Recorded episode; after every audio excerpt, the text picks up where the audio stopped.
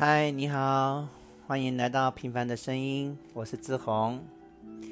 今天是第二集，跟你讨论的是桃园地景艺术节。桃园地景艺术节是从两千零一十三年开始，到今年是第八届。但是其中二零一五年是以国际论坛的方式。就没有办理艺术形式的展览，所以是第七次办理这样子的活动。那我是有参加过二零一八年的那一次，跟玉凯。好，那么它的日期是从九月十八到十月四号，主题是构筑城市，建构的构，建筑的筑，构筑城市。我先来讲一下交通的方式。如果你完全没有车，那么我建议你从桃园高铁站出发，那边有红线的接驳车，你可以直接从桃园高铁站搭乘接驳车到大轮展区。这个艺术节呢分两个展区，一个是大轮展区，一个是双连坡展区。那如果你是平日去呢？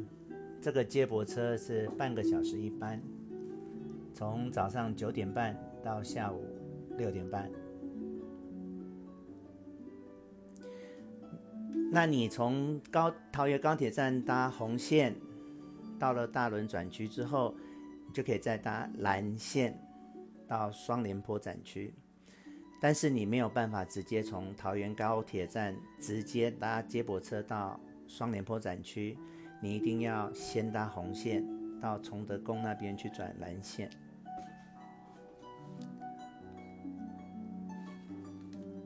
但如果是假日的话，就比较多班哦。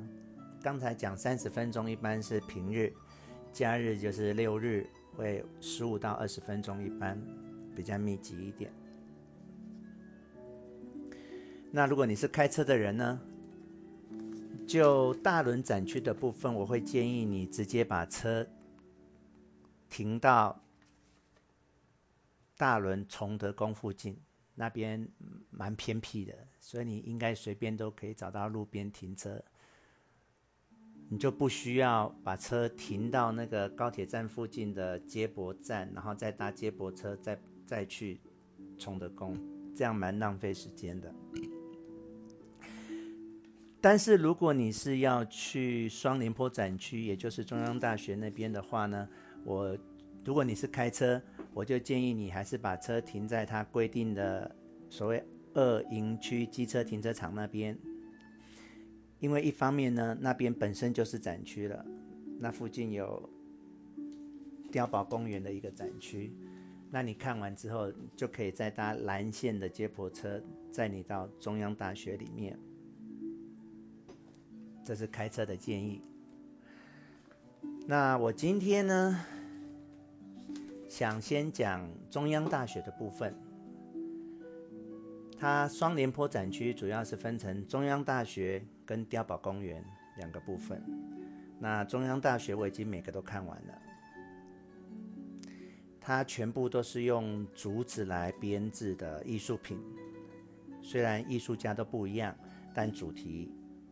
就是以竹子为素材。那我现在按照它的编号讲，第一个呢叫做天降雄鹰，就是呢一只很大的鸟，体积已经快到一只飞机那么大了。那么它的设计师是外国人，他是设计印尼国徽上面的那只鸟。我认为它是几个作品里面艺术性比较低的。下一个作品呢，叫做植树变异的对白。植树就是我们学数学那个植树一四七那个一植树，变异就是变化的变异，植树变异的独白。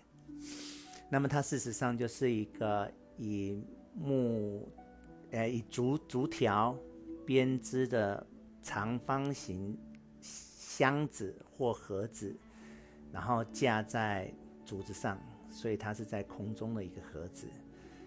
那它竹子之间、竹条中间都有空隙，所以你进去之后，不管是采光、通风，都是非常的光明、凉快这样。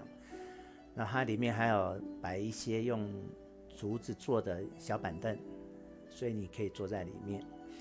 但是它有安全上的考量，限制只能上去十个人。下一个作品呢，叫做“系”维系的“系”。那么这个作品是就在啊中央大学门口一进去就看到了。它是一个呃高高的，大概三四公尺高的，也是用竹子去编的，然后整个很流线的感觉，然后你从不同角度看，它就是不同的形状。下一个作品叫做“竹行动展览馆”，它就是用竹子去建构成一个外形像帐篷的展览馆，然后里面也的确就是摆了一些海报啊什么的，就的确是一个展览馆的形式，蛮好看，蛮漂亮的。再下一个是“羽翼之下”。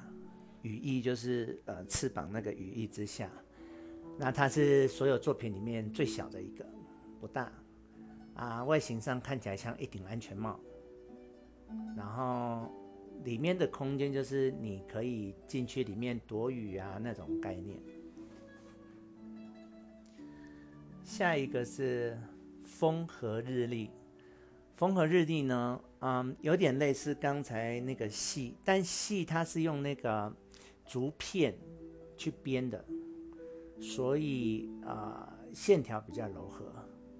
那风和日风和日丽呢，是用一根一根的竹子去编的，所以照理说它应该是看起来比较坚固、比较坚硬的。可是它又透过技术上啊把它编起来之后，明明是呃。